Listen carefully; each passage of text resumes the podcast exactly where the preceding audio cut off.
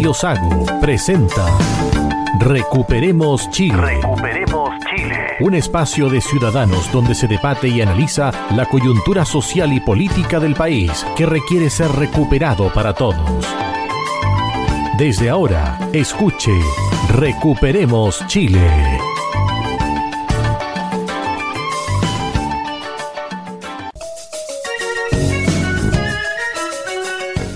Estamos de regreso acá en Recuperemos Chile, edición del día 18 de diciembre, capítulo 46. Estamos a siete días de la Navidad y este 2022 sigue entregando mucha información para el debate, para el análisis y también para dialogar acá en Recuperemos Chile. Estamos en el día de hoy con Roberto Correa. Buenas tardes a los auditores de Recuperemos Chile. Un saludo para los ciudadanos de Panguipulli, Payaco, La Unión, Río Bueno, San Pablo, Sorno, Puerto Octay, Puyehue, San Juan de la Costa, Río Negro, Frutillar, Yanquihue, Puerto Varas y Puerto Montt. Marcelo Alonso. ¿Qué tal, Cristian? Aquí estamos, ya casi en Navidad del 2022. Gracias a nuestros auditores de Recuperemos Chile y dispuesto a compartir una tarde más con, con ustedes, estimados contertulios. Adolfo Aliaga.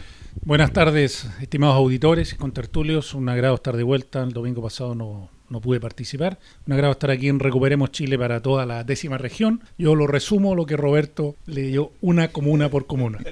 Pablo Gaete. Muy buenas tardes, contertulios, auditores de Radio Sago y especialmente de nuestro programa Recuperemos Chile. Me estaba riendo porque recién tuvimos un pequeño percance con un vaso que se, que se nos cayó. Pero bueno, aquí estamos en domingo, domingo 18 de diciembre, para comentar la jugosa semana que pasó y, lo que se viene para adelante, lo que se viene para a partir de mañana ya tenemos noticias. Así es, durante esta semana se llegó a un acuerdo, se anunció entre los partidos políticos que tienen representación parlamentaria y también un movimiento político que no es partido político, que firmó o estuvo presente en las negociaciones como es amarillo, se llegó a un acuerdo para un nuevo proceso que en términos muy sucintos es el siguiente, 24 personas expertas que van a ser designadas por la Cámara de Diputados y el Senado y 50 personas que van a ser ahora consejeros constitucionales que van a ser electos en abril o mayo del próximo año, tal como se eligen a los senadores y donde van a ir las listas y donde los partidos políticos van a tener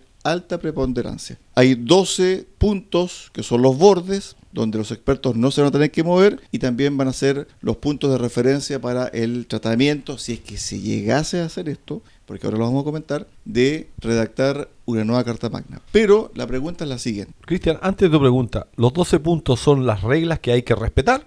Los bordes. Los bordes, Sí, y eso es. se supone que se respeta a raja tabla. Exactamente. Porque ya tenemos experiencia con eso que se respeta y después no se respeta. El punto es, el artículo 142 vigente de la actual constitución establece que el proceso constituyente que nació el 15 de noviembre del 2019 en medio de la vorágine y de la destrucción de Chile terminaba el 4 de septiembre ya sea con el apruebo como vencedor o el rechazo. Finalmente ganó el rechazo por amplio margen, 62%. Contra viento y marea del gobierno y, y muchos partidos de izquierda. Casi to- todos los de izquierda en realidad. ¿Qué pasó? Pasó que ganó el rechazo por amplio margen, pero la clase política interpretó, de acuerdo a mi visión, lo que ocurrió en el plebiscito de entrada, donde el 80% aproximadamente Seten- 78%. 78%. quería una nueva constitución y con una convención.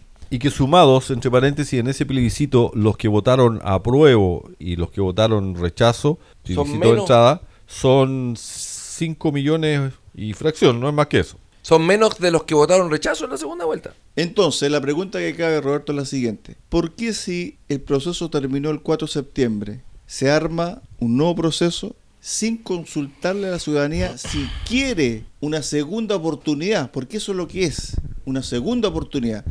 Porque yo puedo estar de acuerdo, por ejemplo, en lo que se escribió, de la A a la Z, pero pregúnteme, pregúnteme, y yo quiero votar, ¿apruebo o rechazo? O sea, es el primer paso que hace ilegítimo este segundo proceso. No se le preguntó a la ciudadanía si quería nuevamente, con voto obligatorio, no estando en pandemia. Acuérdense que la primera vez que votamos, todos nuestros abuelos no fueron a votar porque estábamos en fase 1, se dio la fase 2 por un fin de semana para que pudiéramos votar, el lunes volvimos a fase 1, perseguidos por la policía sanitaria justamente. Y entonces cuando hubo voto obligatorio y ya no estábamos en restricción, la mayor parte de los chilenos votó rechazo. Yo pienso que nuevamente hubiera ganado rechazo. Mírenme lo que estoy diciendo. Porque uno, porque no es el momento. Chile está mal hoy día, las prioridades debieran ser otras y vamos a pasar un año más dándonos vuelta el artículo 1, que si se votó el 2, que los expertos dijeron aquí. Que el límite está acá, que hoy cuidado con los bordes. Fuegos artificiales tenemos por un año más para que los políticos mm. logren distraer los reales problemas de la gente. Y esos problemas de la gente, Roberto, son conocidos, están varias encuestas, la academia, la más conocida, y son siempre los mismos. ¿Te has dado cuenta? Todo el año llevamos con prioridad 1, delincuencia, prioridad 2, trabajo, el tema financiero, y en tercer lugar está la inmigración ilegal descontrolada, que se conecta rápidamente con la prioridad uno, que es la delincuencia, que está desatada. Les cuento, esta semana a la señora de un amigo, muy buen amigo de Santiago, llegando a su a la casa de sus papás en el sector de Kennedy, un auto, un buen auto, pero no un auto nuevo. Llegan cinco delincuentes, la encañonan y la obligan a bajarse el auto. Ella con su hija le roban celulares, cartera y el auto. Eso fue el día martes recién pasado. El día jueves encuentran, el día viernes, perdón, encuentran el auto en Chañaral, en un control policial encuentran el auto en Chañaral y como estaba dado por, por robo, fue detenido un personaje de nacionalidad extranjera camino a Bolivia. Y eso está pasando todos los días. Hay, corríjanme, 28, 30 portonazos y encerronas diarias en Santiago. Según la cifra de Carabinero, un 104% han aumentado el año 2022 los robos violentos de automóviles. Bueno, referente al, a este nuevo proceso que los políticos nos llevaron, efectivamente el 62% votamos rechazo y los políticos como estaban metidos en un zapato chino porque apurados días antes de plebiscito, bueno, mi reino por un caballo y firmaron cualquier cosa y se comprometieron a que, que iba a haber un nuevo proceso. A las perdidas firmaron eso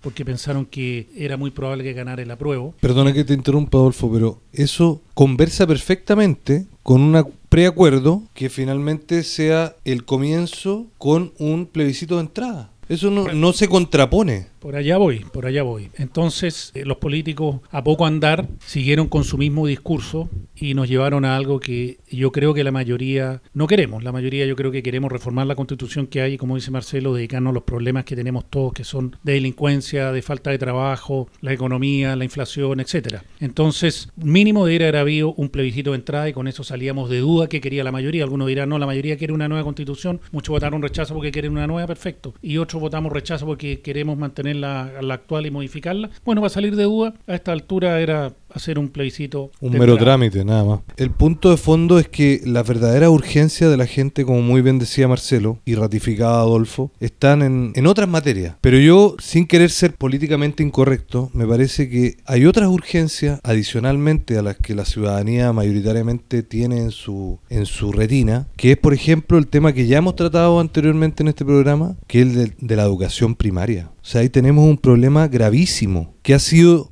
generado de alguna manera, por los mismos políticos. Durante años, quiero recordar el gran acuerdo por la educación, cuando los políticos se tomaron de las manos, haciendo una ronda de San Miguel y levantando los brazos al cielo, dijeron, hemos llegado a un acuerdo, somos maravillosamente buenos con la ciudadanía. Y finalmente eso, después de 15 años, ha generado un desastre en la educación real. Un desastre. Entonces, cuando hablamos de los problemas reales de la gente, ¿qué es lo que quiere una mamá y un papá para sus hijos? Quiere mejores oportunidades. ¿Y cómo se dan esas mejores oportunidades? A través de la formación educacional. No queda otra. Y los políticos están preocupados de cómo se reparten el botín del Estado. Ahora bien, con respecto a lo que plantea Pablo y también Marcelo, claramente que hay dos temas que van encabezando la lista de urgencia que tiene el país. Primero el de la seguridad, por lejos. El tema de la educación, que nosotros lo hemos abordado aquí en los últimos 3, 4 programas, acá en Recuperemos Chile, pero que fíjate, no ha tenido eco en el sector público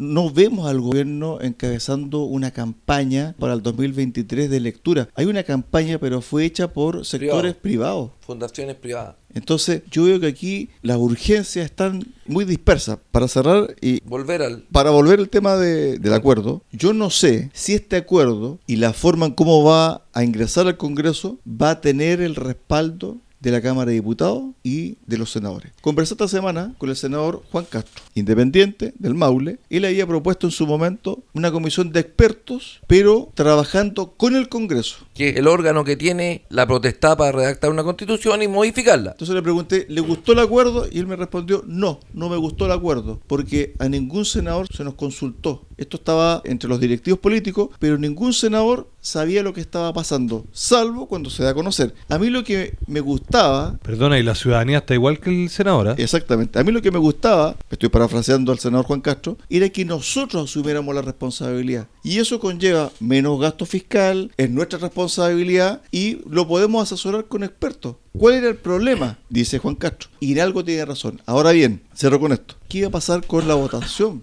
Robert, ¿qué va a pasar con la votación? Con un partido por la gente disperso. El Partido de la Gente está cuadrado con no apoyar el proyecto. El Partido Republicano está cuadrado con no apoyar el proyecto.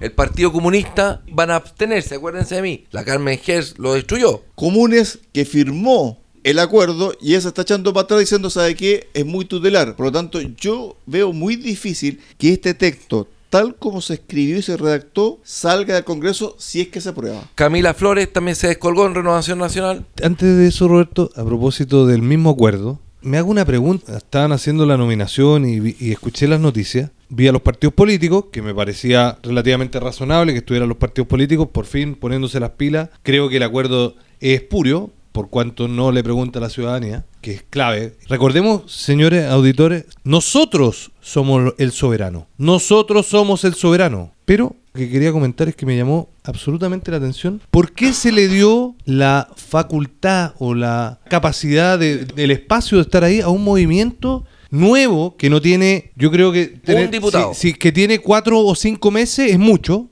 Que no tiene ninguna representación política, que se creen inteligentes y que además son todos de un espectro político. ¿Por qué ellos están ahí? ¿Quién O sea- los mandató? Bueno, lo que decía la gente izquierda, la senadora Campillay de Santiago, sacó mucho más votos que un montón de partidos políticos completos y nos la dejaron fuera porque la Campillay no, no mereció el respeto que merecen los amarillos. Es un acuerdo entre las cúpulas de la élite política del país. Pero este acuerdo ya dejó abierta la puerta para decir que este segundo proceso es ilegítimo. Miren, les voy a leer aquí los 12 puntos de este acuerdo. Ya es una constitución escrita por los partidos políticos, movimientos de derecha, amarraron todo. Y tranqui, esta vez no habrá campaña del terror, fake news ni mentira. Todos dirán que es linda y que la hizo la gente con corbata y aprobarán felices. Jorge Baradit, escritor y ex convencional. La están desprestigiando el proceso. Yo quiero ahí hacer un, un alcance con, con Baradit. Baradit es uno de los grandes responsables de que estemos analizando este tema hoy. Si ellos se hubiesen abocado a hacer una constitución para todos, esta discusión no está. Pero como se farreó la oportunidad, Que no era- me venga, señor Baradit, a hablar de otro proceso Está cuando usted por la herida. se farreó una oportunidad. Espérate, espérate, pero Baradit dijo algo muy cuerdo. El día de la elección, el 4 de septiembre, dijo Chile prefiere la constitución del 80 o del 2005, como quieran, versus el mamarracho que ellos mismos estaban presentando. El pueblo soberano les va a volver a rechazar su mierda antidemocrática. Pamela Giles. Te iba, justamente Roberto, te iba a leer ese tema, porque además del Partido Republicano, además del Partido de la Gente, hay varios independientes, entre comillas, como Pamela Giles, que también están en contra de esta, claramente para mí, y yo coincido con ella, es una cocina de los partidos políticos que llegaron a este acuerdo y no le preguntaron al pueblo. Lo más notable es que este acuerdo, señor auditor, lo aprobó con bombos y platillos el señor Pablo Longueira Montes. Tuvo problemas con temas graves del financiamiento ilegal de la política. Recordémoslo. Fue candidato presidencial. Eh, El uso de la convención constitucional como chivo expiatorio diciendo se farrearon el proceso busca justificar un acuerdo político paternalista y evitar las necesarias transformaciones sociales que el país reclamó en las calles. Cristina Dorador. Sí, pero a ver, yo creo que cuando se estilan este tipo de, de frases por personas que, insisto, se farrearon la oportunidad y estamos hablando de un nuevo proceso porque las personas que en su momento tuvieron la responsabilidad de hacer algo bueno se lo farrearon. Entonces ahora la pregunta que cabe es la siguiente, Adolfo. ¿Están los votos? Justito. Puede ser, esperemos. Ahora, yo me quiero detener en lo que mencionó Roberto, que el mayor problema de esto, o lo más triste de esto, es que vamos a pasar un año más hablando de la constitución, como que la constitución fuera la varita mágica que va a arreglar el país, y este país hay que arreglarlo con trabajo, con unión y con trabajo. Hay que sacar adelante el país porque la verdad que vamos en caída libre, por más que digan que hay brotes verdes, la verdad que los brotes verdes no, no se ven. Son de marihuana, parece. Y tenemos que sacar el país adelante con trabajo. Es la única manera. Y el gobierno con esto va, a seguir tirando la pelota a los espinillos, distrayendo la atención de las cosas importantes y destacando esto que la verdad que le interesa a una cúpula y al señor que anda todo el día en la calle trabajando, el del que anda en el colectivo, en la micro, este señor, la verdad que la constitución no le va a cambiar la vida. Quería comentar lo que recién había señalado Cristian, en términos de que yo creo que efectivamente los constituyentes anteriores se farrearon la oportunidad para Chile porque de alguna manera ese proceso fue validado inicialmente por la ciudadanía. Pero en este caso, si es que finalmente el Congreso aprueba eh, la modificación como está el acuerdo, aquí ya hay un problema grave. Aquí, aquí hay un problema de ilegitimidad De origen. de origen. Nuevamente. Y, y ojo, que eso puede ser muy grave, porque todo lo que venga a posteriori, Disculpa, Pablo. Pregunta. ¿Qué es lo que se le critica a la constitución del 80? justamente eso, la ilegitimidad de origen. Porque fue en un momento que estuvimos fuera del marco jurídico. Recordemos que la Junta Militar toma el poder por la fuerza, ¿cierto? En el pronunciamiento militar. Y posteriormente viene todo un periodo en el cual estuvimos de alguna manera Sin, sin un marco sin un marco democrático propio de una democracia como era Chile. Entonces, aquí podemos estar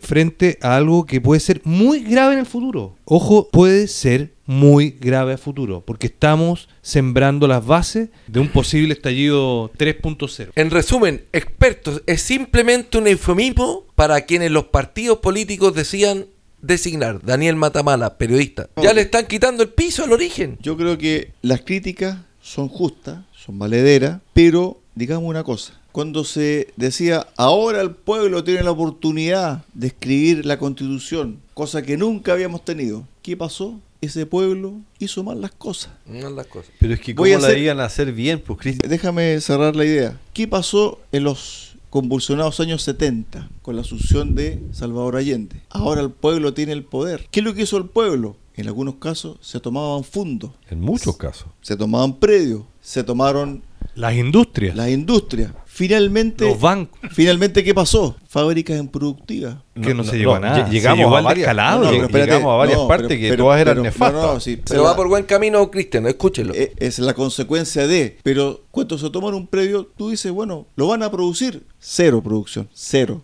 Cuando se toman las industrias, con la junta de los trabajadores, van a producir y esa empresa va a crecer. Cero crecimiento de esa industria. Cuando el pueblo tiene la oportunidad otra vez en sus manos de escribir una constitución y todo el mundo aplaudía, ahora sí el pueblo y por el pueblo y para el pueblo. ¿Qué es lo que hizo el pueblo? El pueblo se la farreó. Entonces, digamos las cosas como son. Cuando se habla de expertos, no es un tutelaje. Si yo lo puedo decir, ¿sabe qué? Es un acompañamiento. Pero a mí lo que me hace ruido es lo que nosotros hemos conversado acá y estamos todos, ¿cierto?, de acuerdo en que esto debe ser felicitado. ¿Quiero yo un nuevo proceso? Sí o no. Si digo sí, ¿cómo lo quiero? Si digo no, es no. Pero ya no hay vuelta. No, porque tenemos que hacer presión porque el proyecto que ingrese al Congreso sea modificado y se establezca ese plebiscito. O que lo modifique el mismo Congreso, porque este acuerdo, recordemos lo que es las cúpulas de los partidos políticos. Exacto, Eso es exacto. una cosa. El Congreso es otra institución que la conforman algunos miembros de partidos políticos y otros que son independientes. Entonces, la esperanza que nos queda es que el Congreso, Introduzca. por alguna vez, por alguna vez, haga bien su trabajo e introduzca la modificación de este acuerdo finalmente e introduzca el método de que se abre la puerta para una nueva constitución sí y solo sí en un plebiscito de entrada con voto obligatorio los chilenos que somos los soberanos le damos el apruebo o el rechazo como sea tal como lo planteó Adolfo. O sea, Adolfo dijo, bueno, desmenucemos el 62%. Quizás ese 62% en su gran mayoría no quiere un nuevo proceso, ¿o no, Adolfo? Así es, y aquí podemos, podemos darnos vuelta de carnero todo, y la única manera de saber cuántos pares son tres moscas, haber tenido un plebiscito de entrada. El resto, O sea que eh, todo el acuerdo que se ha y que se han abrazado los políticos y la propuesta que están haciendo todavía tiene que pasar por el Senado. Cámara de Diputados, después el Senado. Lo que pasa, Marcelo, para que la gente entienda, es que este proyecto va a nacer como una iniciativa parlamentaria con respaldo del Ejecutivo. ¿Que se puede hacer? Sí, se puede hacer. Está dentro de la Constitución actual. Por lo tanto, cuando ingresa por respaldo del Ejecutivo, va a ingresar con suma urgencia. Entonces, este proyecto, en base al acuerdo, va a tener que pasar por la Cámara de Diputados, por la Comisión de Constitución, etcétera, etcétera. En tres días. En tres días. En una de esas tiene que irse a la mixta, si es que se modifica, primero se va a votar en la Cámara de Diputados, ¿cierto? Posteriormente va al Senado, pero posteriormente tiene que ir a la Cámara Alta. Y si el Senado, por ese motivo, le modifica una coma, inmediatamente va a comisión mixta. Y por lo tanto, después, esa comisión mixta va a definir la última propuesta que va nuevamente a la, a la Cámara de Diputadas y Diputados. Por lo tanto, hay una probabilidad alta, creo yo, de que se modifiquen ciertos aspectos de este acuerdo y lo más probable, y ojalá que ocurra así, es que se introduzca el plebiscito de entrada. El punto, estimados amigos, estimados auditores, es que estamos y seguimos conversando de un itinerario constitucional cuando yo insisto que el artículo 142 de la Constitución quedó cerrado, oleado y sacramentado, Independiente de lo que diga Adolfo, que yo estoy de acuerdo con él, que existe quizá una porción de la ciudadanía que votó rechazo que a lo mejor quiere una nueva constitución,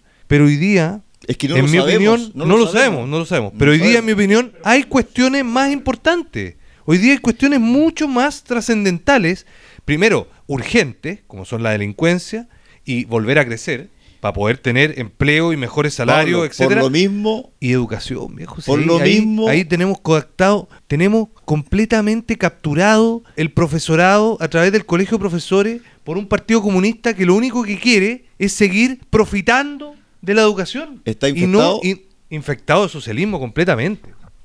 Como dice Pablo, todos estamos de acuerdo que lo que necesitamos son otras cosas. La constitución fue algo con, el estallido, con como estaba Chile, los políticos que querían llevar agua por su molino le metieron y empezaron a insistir y, presionaron a Piñera con el acuerdo. Pero la verdad que nunca estuvo lo de la nueva constitución dentro de lo, lo que quería la mayoría de la ciudadanía. Sobre todo, están muy molestos los diputados por esto que les dan tres días y no van a poder hacer ni una observación, nada, tienen que decir sí o no. Aquí yo he estado leyendo los diarios y me gusta informarme y como dice la canción, los clientes del bar se han ido marchando uno a uno. Sí, eso puede ser peligroso porque quizás algunos van a querer seguir con esta tonterita de, de que vamos a armar otro acuerdo y otro acuerdo, otro acuerdo. Yo creo que eh, los Macaya, los Chaguanes, conjunto con Chalper, todos los que promovieron este acuerdo, de alguna manera yo creo que tienen el temor, tienen un miedo real de que, y con esto cierro, si es que no hay un acuerdo real, si es que no se llega a acuerdo en el Parlamento y esto queda en el aire queda medio ahí en, en- empantanado, podría haber otro estallido. Y hoy día, con la inmigración ilegal, que es lo que vamos a tocar más adelante, desatada, sobre todo a través de, nuestro- de la macrozona norte, hay un problema. O sea, hay un problema grave. Nosotros podemos tener aquí infiltrados mil, dos mil, tres mil milicianos, no lo sabemos. ¿En qué minuto nos hacen otro estallido criminal terrorista? A ver, para cerrar el primer bloque, y este tema lo vamos a tratar en el segundo, sobre el caso peruano, y relacionándolo con el eventual plebiscito de entrada de este segundo proceso. ¿Hagamos política ficción? Mira, fíjate que la gente está muy informada. Un año de educación cívica, un año donde pudo también eh, contrastar información, etcétera. Y cuando uno ve lo de Perú, que pasan un par de horas después de la vacancia de Castillo, la asunción de la vicepresidenta a la, presidencia, y aparece la gente en la calle diciendo queremos cierre al Congreso y nueva constitución. Perdónenme, pero todo ese discurso que se está dando en el Perú, la gente lo está capturando en Chile y dice, ¿por qué está pasando eso en Perú? Y lo van a relacionar con el 2019. Y lo más probable es que hay plebiscito de entrada, la gente diga, ¿sabe qué? No queremos otro veronazo y rechace. Mucha gente votó a prueba el 2020 por miedo a que siguieran los, los saqueos, siguieran las quemas. Claro. Lo de Perú habla muy fuerte respecto a desorden social. A ver, ¿quién es Perú en este contexto latinoamericano? Es una economía en este minuto superior a la chilena, tiene un 8,5% de inflación, nosotros estamos en el 14%, tienen un 62% de analfabetismo y eh, el presidente Castillo, que se fue, en este minuto entiendo que está detenido,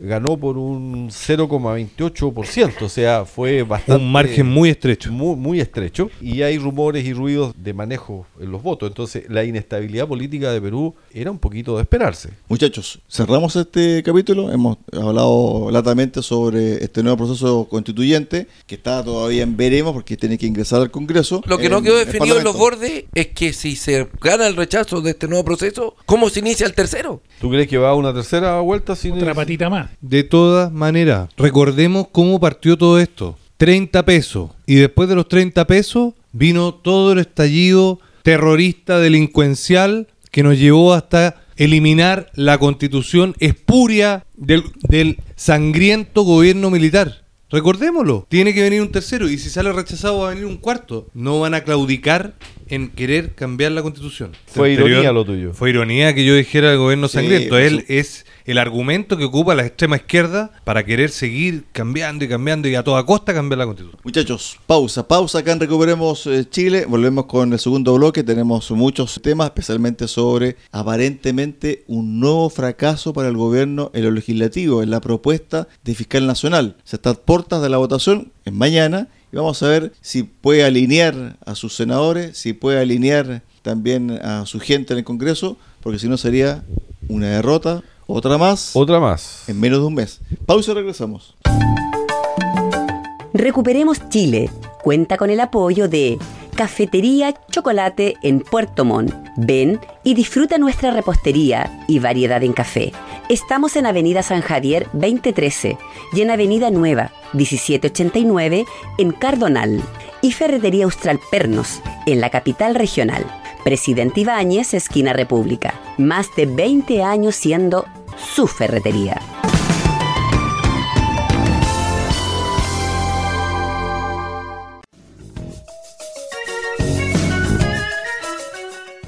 Estamos de regreso acá en Recuperemos eh, Chile. Estamos debatiendo ahí entre medio al calor de la vorágine de, Discusión de, de entre la pasillos. discusión, ¿cierto? Fuera de micrófono. Vamos con el tema de la fiscal nacional, del fiscal nacional. Bueno, la señora Marta Herrera es la candidata del gobierno. ¿Quién es Marta Herrera? Fue la mano derecha del fiscal Abbott. Considerada como la continuadora de su política. O sea, y- los que mejor aclaran esto es la Asociación de Funcionarios del Ministerio Público, que se declaró en alerta nacional ante el eventual nombramiento de Marta Herrera como fiscal nacional. ¿Qué dicen? Asegura que avala las malas prácticas basadas en la cultura interna del amiguismo, la falta de transparencia. Según esta asociación de funcionarios, Herrera fue estrecha colaboradora y ex jefa de la Fiscalía de Jorge Abbott, asegurando que no tiene el perfil adecuado para el cargo y aseguran en la continuidad de dicha gestión. Como dice Roberto Adolfo, ¿cómo? El dicho que dice, la cueca. Está en la cueca en pelota. Eso augura un nuevo fracaso para este gobierno porque ya es histórico que le hayan rechazado su propuesta anterior con el,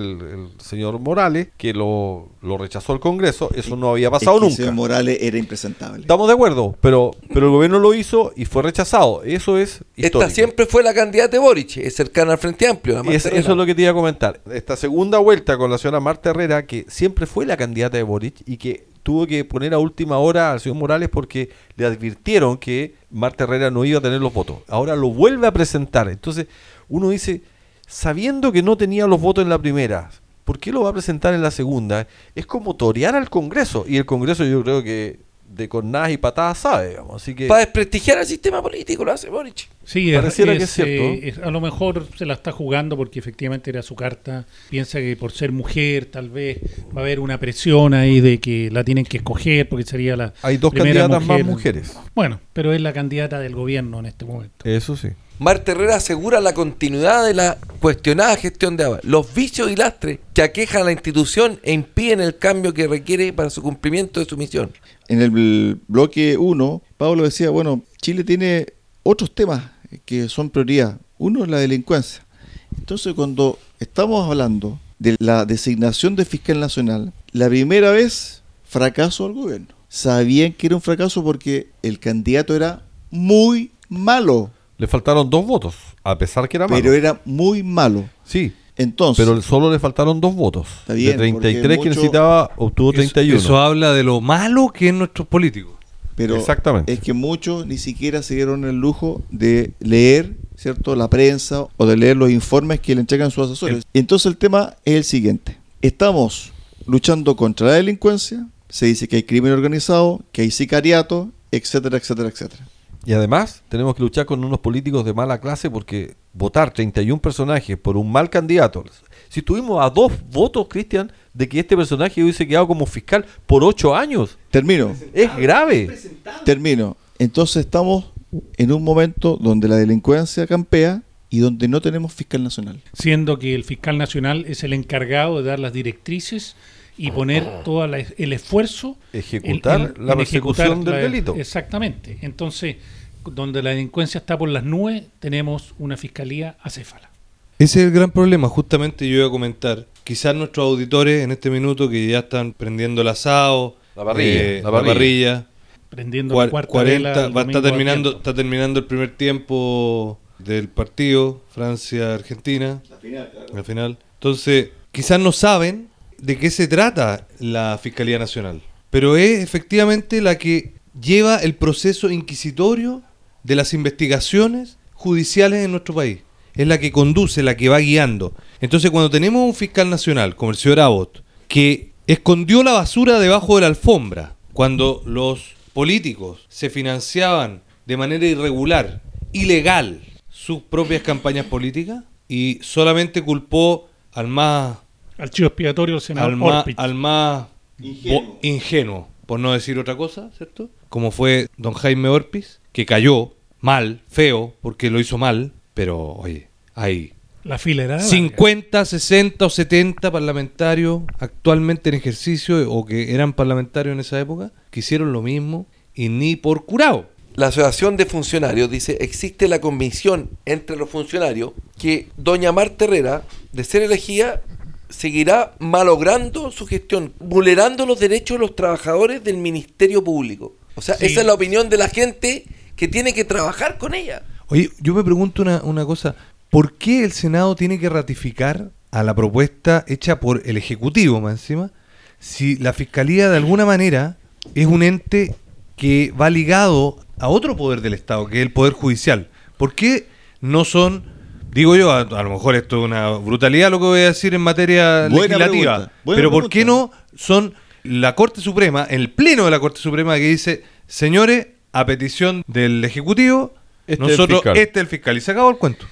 Es tan importante el cargo que se requiere que los tres órganos del Estado participen en su elección. Así es. El Ejecutivo, que ratifica, no, ratifica la quina que le propone la Suprema, y el Poder Legislativo, que en dos tercios escoge la mejor persona. Es muy importante el cargo. Pero fíjate que lo que dice Pablo, a, a sazón de lo que está ocurriendo, es decir, un candidato ya fuera. Por más que le hayan faltado dos votos, muchos de esos votos a favor de él fueron porque se alinearon con el gobierno y no querían faltar a la palabra. Pero el punto es el siguiente, que lo presentó muy bien Pablo. Hay que hacer una modificación porque este manoseo por la designación de fiscal nacional se ha politizado en demasía. Sin duda. Entonces, cuando Sin aparece duda. Marta Herrera, brazo derecho de Abbott, y Abbott lo acaba de decir muy bien, eh, Amigui del presidente eh, Boric. muy bien eh, Pablo, una cantidad de errores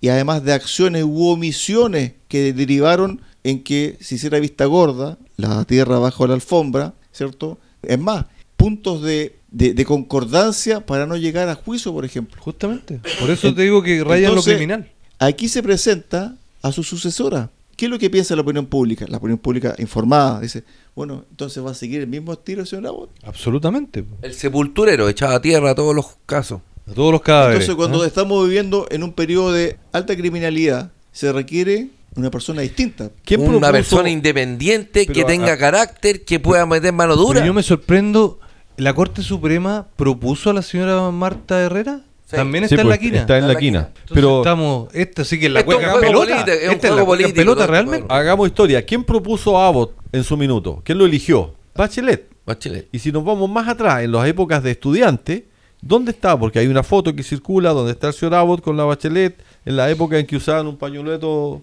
tapándose la cara.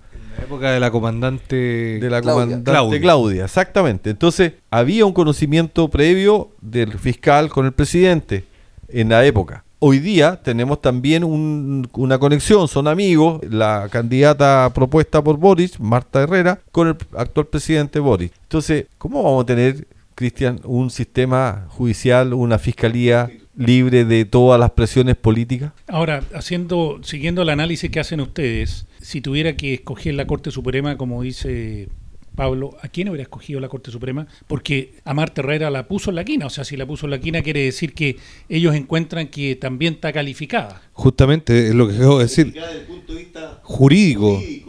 pero desde el punto de vista político institucional Es impresentable porque es la mano derecha de una persona que fue fiscal nacional y que lo hizo Pésimo. Como el forro. Ahora, Esa es la verdad. Como dice Roberto, la idea es tan importante este este cargo Tiene que tener consenso nacional. que integre los tres poderes más importantes del Estado. Eso, eso, esa es la Es una idea. buena- es una buena respuesta la de Roberto, ¿eh? se politiza. Bueno, mañana se va a ver en el Congreso si es que pasa el nombre de Marta Herrera.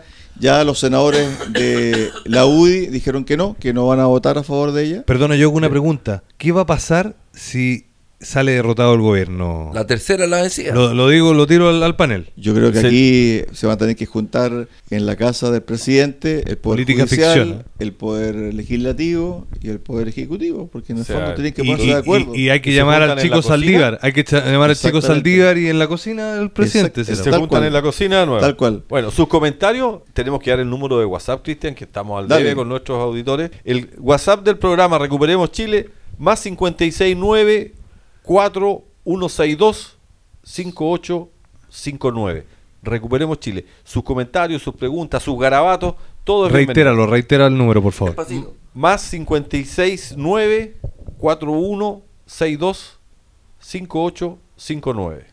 Al finalizar el primer bloque, hubo un engarzamiento entre lo que estábamos discutiendo sobre el nuevo proceso constituyente y lo que está ocurriendo en Perú. ¿A raíz de qué? A raíz de que la gente en el Perú, aparentemente, el pueblo peruano, aparentemente, está pidiendo la disolución del Congreso y está pidiendo, adivine qué, amigo editor, Una asamblea constituyente. una asamblea constituyente. Me Pero suena conocido. Pero Entonces- cuando tú dices el pueblo está pidiendo, ¿quién es el pueblo? Copiar y pegar. Las personas que están haciendo barricadas en las calles, que están Una primera O sea, Los, los mismos delincuentes que tuvimos nosotros dije- en la plaza Por eso dije, Baqueano. aparentemente, aparentemente. Hay una primera línea peruana. Sí, en Lima. ¿No lo han visto? O sea, yo el jueves, jueves viernes, en la misma forma, A lo que voy. ¿No será que esto también estaba dentro de una planificación, tal como ocurrió con Chile? Porque digamos las cosas como son. La gente no quema más de 70 estaciones de metro por 30 pesos. 78 estaciones quemadas en dos horas, No, Cristian. quemaron 70, quemaron 20, destruyeron 70. Perfecto. Pero las 20 fueron en simultáneo. ¿no? Exacto. Pero eso no, no aparece de la noche a la mañana. Eso es lo que quiero decir. En el fondo que hay una planificación detrás. Quemaron una estación de metro donde todos sabemos que es puro cemento. ¿Cómo quema una Entonces, estamos viendo una situación muy, muy crítica en el Perú. Se dictaminó el día miércoles de esta semana El jueves se decretó estado de sitio. estado de emergencia. Estado, de emergencia, por 30 días, que incluso se eh, restringen la, la movilidad, etcétera. Y se estaba viendo la posibilidad de establecer eh, toque de queda también, que no lo incluye el estado de emergencia. Entonces, ¿esto cómo nos involucra a nosotros? Nos involucra porque Perú es un vecino de nosotros y ya hay presión hacia la frontera Chile-Perú-Bolivia. ¿Por qué? Porque mucha gente está viendo que la situación no se va a calmar y se presume de que entidades subversivas se están rearmando en Perú tratando de imponer la lógica de la violencia permanente. En ¿Qué Perú, hacemos nosotros? en? Perú tu- tuvieron eh, un, eh, un movimiento revolucionario, Sendero Luminoso. Sendero Luminoso, cuyos miembros, uno de sus miembros, uno de sus mandamases, tuvo una hija, recordemos. Una hija que derivó finalmente, después de años de formación intelectual, en el segundo piso de la moneda. Exactamente. ¿Se acuerdan? Y después supimos, nos enteramos, que había sido asesor de un gobernador en Sinaloa que estaba procesado por el FBI en los Estados Unidos con cadena perpetua. Mira tú. Esa es ¿Se Lucía? Damet. Lucía Damet, muy bien, buena memoria. No, Muy no. bien, tú, tú, tú, tú. Entonces, Excelente. la pregunta es, Roberto, ¿qué hace Chile? Amiga del presidente, parece, ¿no? Si no, ¿Cómo no vamos a resguardar nuestra frontera norte? Yo pienso que hay que decretar estado de emergencia en el norte.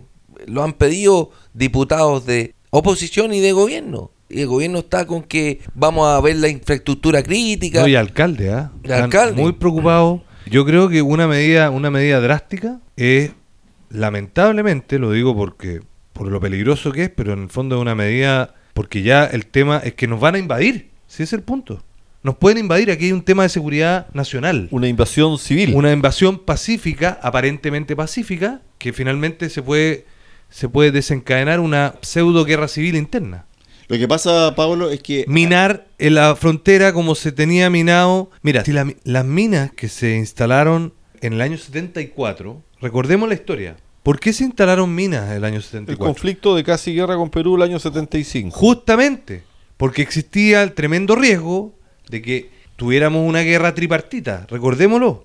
Estaba Argentina, por un lado, que nos estaba Pero, Pablo, picaneando con el tema de... Pablo, eso hoy es inviable porque Chile firmó un convenio internacional de desminado. Bueno, habrá que salirse de todos los convenios que nos perjudiquen. Y esperar el año y, y meter las minas. Entonces creo yo O que sea, aquí la hay un de tema era mucho más... muy delicado en el norte y la reacción de Una Chile zanja de 500 todavía no se sabe, Adolfo. ¿Cuál es la reacción de Chile? Bueno, tenemos que el presidente Boric tiene fotos con el presidente Castillo, que hoy día está detenido. Entonces, Chile no firmó Castillo o no va a firmar hace una, declaración, Eso es verdad. ojo, Chile no va a firmar una declaración que estaba escrita apoyando a Castillo. Chile no la va a firmar. No, no la va a firmar, pero no sabemos qué va a decir. Y yo creo que tenemos que preocuparnos como chilenos todos, efectivamente, que podemos tener una invasión, porque ya tenemos un montón de venezolanos que están llegando por la crisis humanitaria que hay en su país, donde llegan buena gente y también llegan delincuentes entre medio. que Delincuente entran lo que está llegando ahora.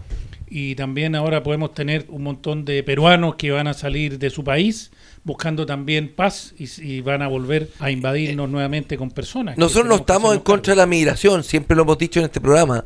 Las personas que entraron honestamente Legalmente. por la puerta con su pasaporte, su visa, son bienvenidos, sobre todo los primeros que llegaron de Venezuela Y que vinieron a a, trabajar. Perdón, todos. Todos vinieron Los a primeros, trabajar. los segundos y los terceros. Si aquí lo que El que nosotros están estamos en entrando por contra, la ventana. Justamente, la gente que entró, y me acuerdo... Que sigue entrando, 42.000 este año. Cabe recordar un programa de, de un canal de televisión que estaba la señora Paulina Allende Salazar. Salazar, que entrevistó a José Antonio Cast y que le decía... Ella es la de la zanja. Exacto, justamente. Que le decía, oiga, pero usted está de acuerdo con la zanja y sus papás fueron migrantes que llegaron de Alemania a Chile. Le respondió, le dijo, nosotros le entramos por la puerta. con y ese era el papeles". punto. Y vinieron a trabajar. Ese es el punto. Todos los, todos los extranjeros, barco, les digo. Pero con legal. Pero vinieron legal. Ese es el punto de fondo. Nosotros como chilenos siempre, y como recuperemos Chile, estoy convencido de que siempre vamos a estar de acuerdo con la migración, pero legal. Tiene que ser ordenada, de acuerdo a la legislación vigente. Y gente Pero- que si llega al país tiene que respetar las leyes del país, Sí, estamos- empezando por la policía. no Estamos pueden- de acuerdo en eso. Sí, yo creo que aquí el, el punto es el resguardo de la frontera. Ese es el punto. Si nadie está diciendo, ¿sabe qué? Que no venga ni un migrante. Oiga, en algún momento nuestras familias han sido migrantes y han, apo- han aportado, etcétera. El tema está en que hay un conflicto social con uno de nuestros principales vecinos. Y la pregunta que uno se hace es, ¿qué está haciendo Chile para evitar que gran parte o buena parte de ciudadanos peruanos ingrese a la puerta norte de Yo, nuestro yo te lo contesto al tiro, nada. Lo mismo que, que lleva haciendo los últimos ocho meses. Nada. Mira, te doy otro detallito. Dame un segundo, Roberto. Hoy día estamos a 18, ¿no es cierto? 18 de diciembre. ¿Saben qué, qué se celebra hoy día? El 18 de diciembre se acompaña Chile, en especial la municipalidad de Ñuñoa que está citando esto, el Día Internacional del Migrante. Y esta es una acción y actividades, una feria de emprendedores, música en vivo, teatro, danza, jornada de regularización desde las 13 horas en la Plaza Ñuñoa. Ojo, jornada de regularización, o sea, están regularizando a todos estos inmigrantes ilegales que entraron por la ventana con el apoyo, el gasto y los recursos fiscales de nosotros. Y las Naciones Unidas. Exactamente. Ese es el respaldo final. pocos segundos, pocos minutos para hacer Ya, el programa el no- día de hoy. No hablo más, no hablo y más. tenemos un tema también pendiente que Roberto ha sido testigo y lo ha tirado aquí en el panel de Recuperemos Chile varias veces, que es la recuperación de espacios públicos. Amigos auditores, voy a poner en contexto y Roberto va a entregar más detalle. En Santiago hay una estación de metro que es la estación Baquedano, una estación importante en nuestro país donde congrega la línea 1, la línea 5 Es la que está en la Plaza La una y la Baqueano. cinco. la 1 y la 5. La 1 y la 5. Sin embargo, hay un, Límite entre acceso, Providencia y Santiago. hay un acceso que es el acceso, era uno de los accesos Es el principal. principales, está tomado desde el 18 de octubre del 2019. Roberto. Frente al Teatro Universidad de Chile. Justo en la entrada donde está el Teatro Universidad de Chile. Bueno, el gobierno está negociando y conversando con las juntas de vecinos para analizar la posibilidad de abrir esto. Pero se encontró con un problema. El jardín de la resistencia ha sido declarado que es un lugar recuperado por el pueblo y todas las acciones realizadas allí serán únicamente para visibilizar nuestras reivindicaciones. Se oponen a la abertura. ¿Quiénes se oponen? Un par de delincuentes. Recuperar qué? Y, y- y sabes que ellos tienen su, su propio nombre para esta plaza, para esta estación. Le llaman la Plaza Hundida. Y yo he estado ahí hace 30 días.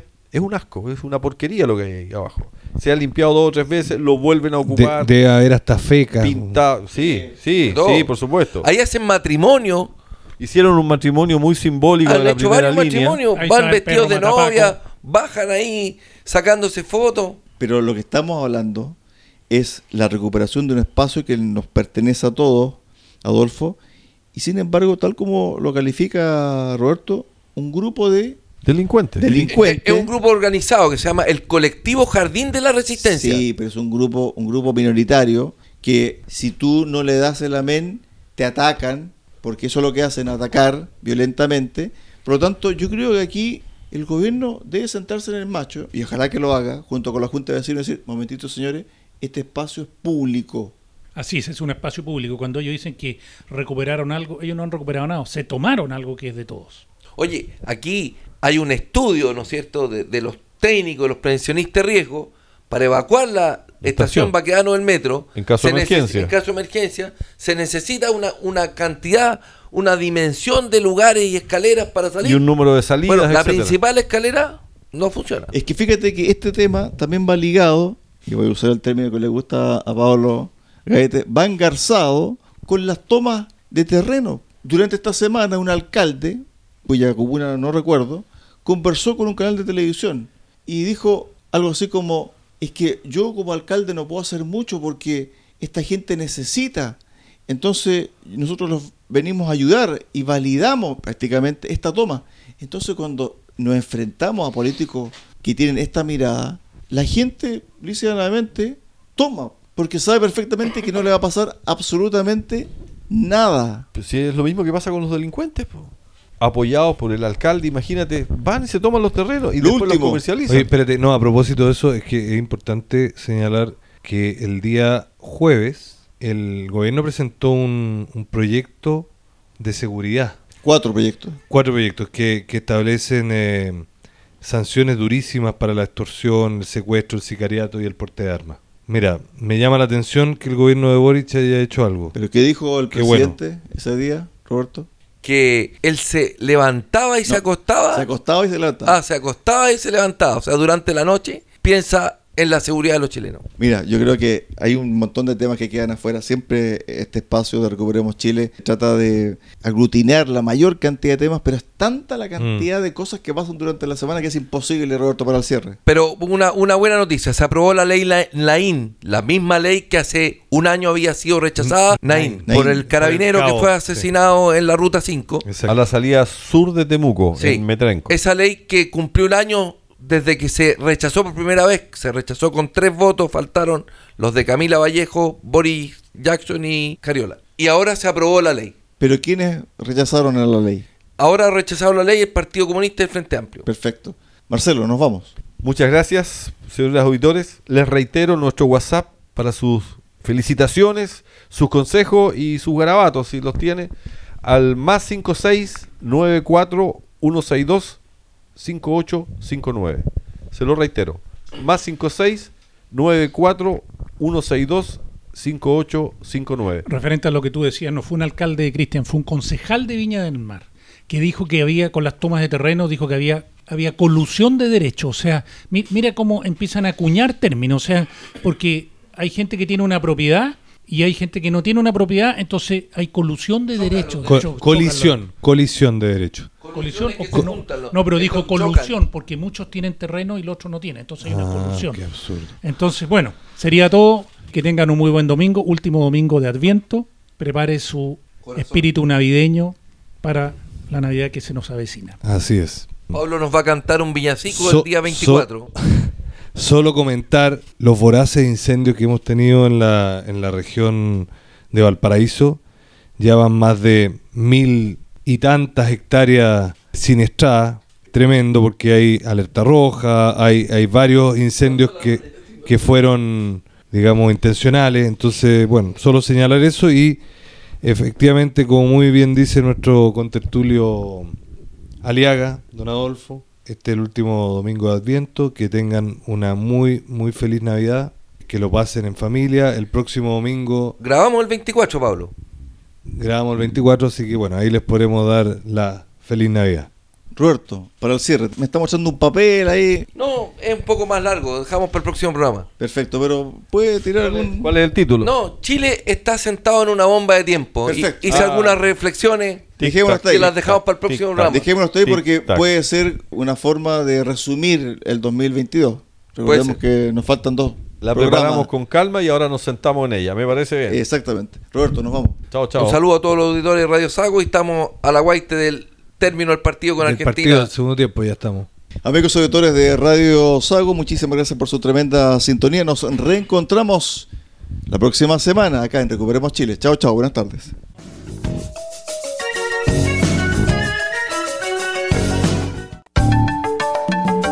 Recuperemos Chile. Cuenta con el apoyo de Cafetería Chocolate en Puerto Montt. Ven y disfruta nuestra repostería y variedad en café. Estamos en Avenida San Javier 2013 y en Avenida Nueva 1789 en Cardonal. Y Ferretería Austral Pernos en la capital regional. Presidente Ibáñez, esquina República. Más de 20 años siendo su ferretería.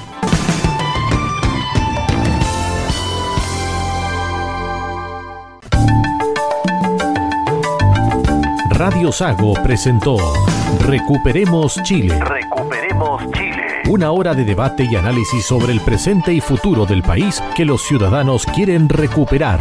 Recuperemos Chile. Vuelve el próximo domingo acá en Radio Sago.